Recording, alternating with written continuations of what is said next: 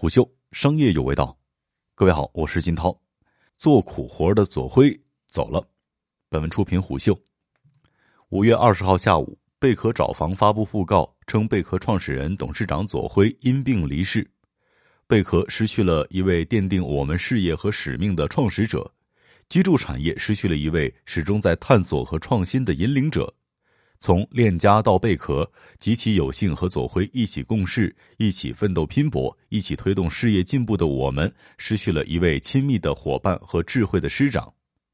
左晖曾经讲过：“我们这个时代企业经营者的宿命，就是要去干烟花背后的真正提升基础服务品质的苦活累活。”左晖的精神永远激励我们，坚持做难而正确的事情。贝壳 CEO 彭永东发布悼文左晖。老左的精神永远激励我们，矢志不渝的坚持长期主义，团结一心，为新居住产业发展做难而正确的事。左晖，一九七一年生人，硕士学历，链家董事长，贝壳找房董事长，中国房地产估价师、房地产经纪人学会副会长，北京市房地产中介行业协会副会长和全联房地产商会副会长。他及其一手创办的链家、贝壳和自如，深刻地改变了中国过去良莠不齐的房屋租赁、二手房买卖市场。他用真房源改变了过去假房源充斥、价格不透明的一个行业。左晖踩准了每一个节点，每一步都在改革房屋中介市场的命。二零零一年创办链家，二零零四年定下一个原则：不赚差价，改变地产中介吃差价的潜规则。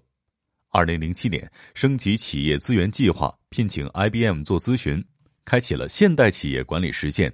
先做战略，再做信息系统。据左晖说，当时链家的营业收入只有五六亿元，赚的钱几乎都给 IBM 做了咨询费，引入了 IBM 的销售有效性模型。二零零七年至二零一零年，初步形成了链家企业文化形成期，如鼓励做雷锋，但不能让雷锋吃亏。管理者要脚底沾泥，管一级带一级等。二零一零年至二零一一年，提出真房源战略，网络公示的房源信息必须是真实存在、真信息、真价格。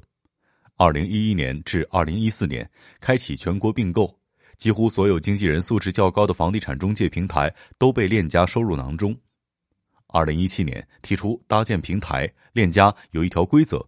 不要求是优质的服务，但要提供标准的服务；不追求一百分，但必须保证六十分。中国房地产行业最缺乏的是最基础的服务和产品。二零一八年二月二十八日，贝壳找房悄然上线。二零二零年七月二十四日，贝壳集团向美国证券交易委员会提交了招股文件。二零二零年八月十三日，贝壳敲钟上市。左晖生病早有耳闻。据悉，左晖于二零一三年九月便诊断出肺癌，曾去美国求医，后来稳住了病情。贝壳上市的时候，包括媒体在内都以为左晖不会出现在现场，因为当时耳闻他在美国养病。但没有想到，二零二零年八月十三号晚，他一如既往的西装革履的出现在了上市前的媒体采访间。当时注意到个子很高的他瘦了很多，脸色略显憔悴。但在接受媒体采访的时候，又让人觉得他精力充沛。在敲钟现场，贝壳的投资方都跑来跟左晖道贺，包凡、张磊等一众投资者早早在现场拍照留念。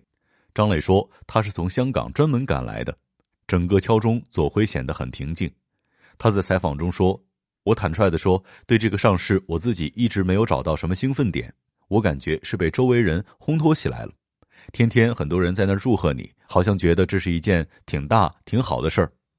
同样的话，他在敲钟前的六分钟演讲当中又重复了一遍。他说：“我自己觉得上市这件事情和我们的愿景和我们的目标是不是足够的接近，好像没什么关系。他最常挂在嘴边的事情是那句‘坚持做难而正确的事儿’。事实上，他也是一直这么做的。谈到做难而正确的事的时候，他对李翔解释道。”大家都在追逐一些商业上的成功，我们很早也在讨论什么是成功，什么是让我们内心深处比较愉悦的状态。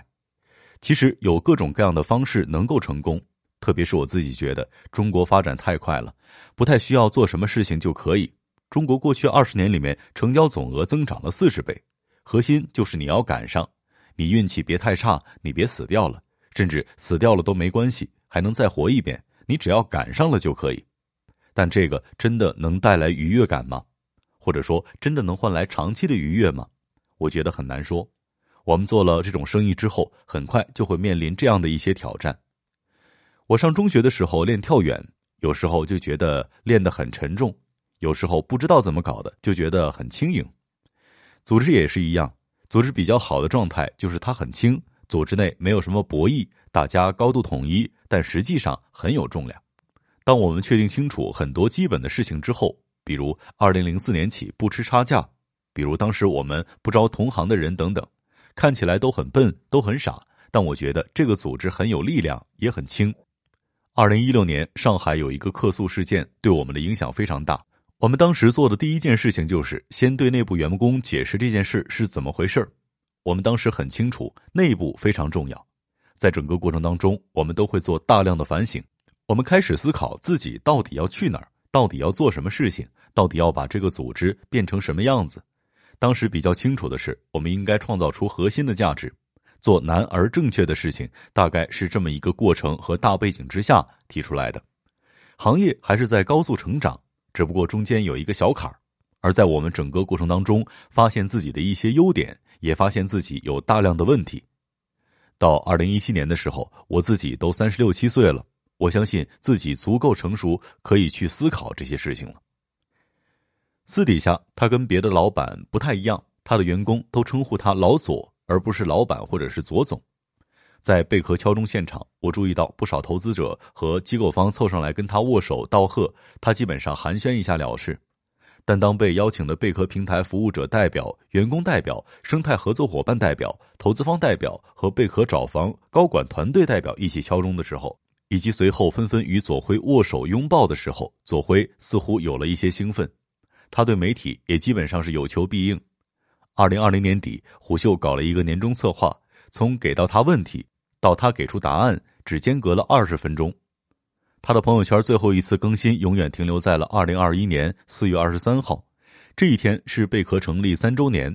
他写道：“这个行业利益相关方非常多，政府、消费者、平台、开发商和投资者等等，价值观的梳理能够帮助我们理清这些利益相关方之间的关系，让我们的事业更加健康稳定的成长。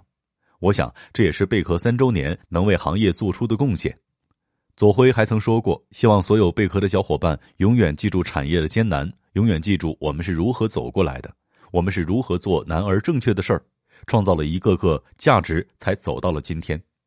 也永远能够记住，也永远的相信自己。虽然我们每个人都很渺小，但我们如果在一起的话，就能够创造巨大的价值，可动山林。在孩子出生的时候，左晖曾笑言。孩子上学之后写我的爸爸一定会说，我爸是北京最大的中介头子，言语之间充满了骄傲。他觉得孩子可能不愿意说自己的爸妈是干中介的，我觉得很不容易，尊严离我们这个行业太远了。如今这个改变了房地产中介尊严的人走了。我书易造本无法，此老胸中常有诗。商业洞听是虎嗅推出一档音频节目，精选虎嗅耐听文章，分享有洞见的商业故事。我是金涛，下期见。